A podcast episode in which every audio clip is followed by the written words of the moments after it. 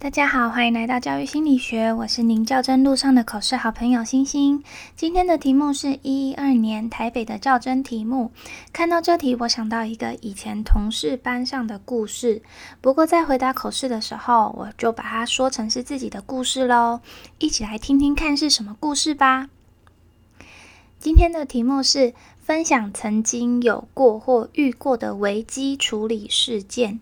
以下是我的拟答：在我担任一年级后母班导师时，班上有个孩子有严重的情绪问题。在我接到这孩子之前，这孩子曾经跟前任导师发生冲突的时候，爬上窗台说要跳楼，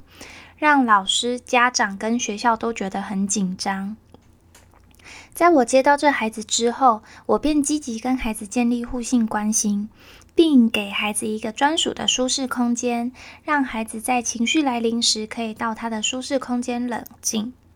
不过开学没多久，孩子就在科任课上因为跟孩子跟同学起冲突而情绪爆发，不仅把课桌椅都翻掉，还挣脱科任老师的怀抱跑出教室。当下我便跟科任老师合作，请科任老师先稳定住班上其他孩子，由我去找这个情绪爆炸的孩子。等我找到他的时候，他已经把鞋子跟袜子都踢掉了，正在往顶楼的方向跑。而我因为怕影响到他的情绪，所以不敢跑起来追他，而是一边在他后面快走，一边温柔的跟他说：“请他等等我，我会陪他一起面对遇到的困难。”同时也传讯息，请辅导室的同仁出来协助他。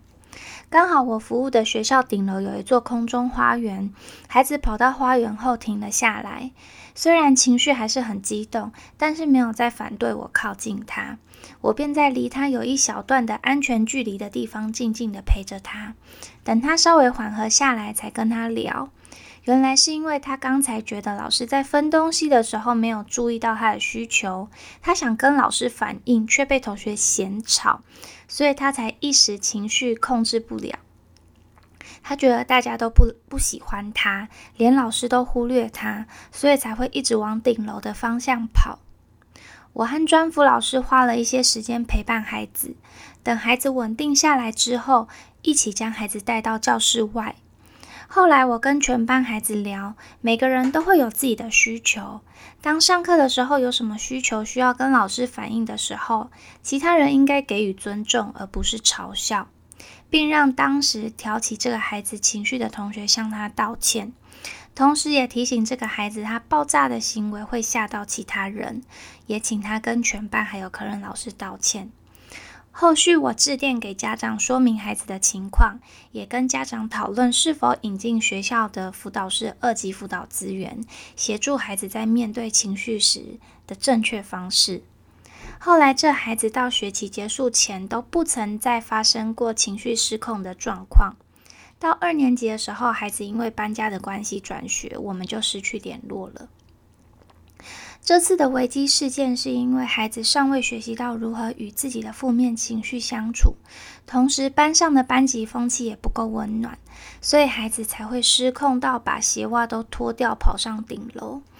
但是透过班级风气的营造、人际相处的观念建立，还有二级辅导的介入，孩子在班受班上感受到温暖，也学习到如何跟自己的情绪好好相处。所以就没有再出现过危险的行为了。以上是我接任后母班时发生过的危机事件。谢谢委员。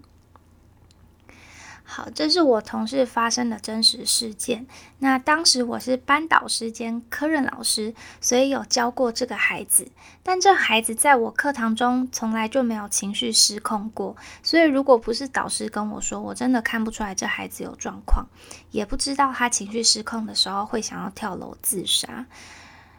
后来一年级下学期，他们班换了导师。那这个导师给这个孩子很多的爱跟包容，然后也整顿了班级风气，所以这孩子就没有再爆炸过了。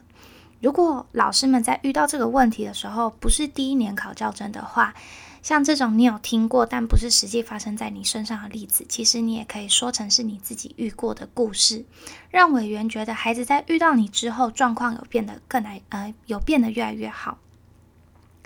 然后这个回答，嗯，委员也有可能会追问说，诶，那你后续是如何营造班级风气啊？然后人际相处的部分是怎么建立孩子的正确价值观的？这些题目就可以再另外多准备看看要如何回答。那我今天的分享就到这啦，拜。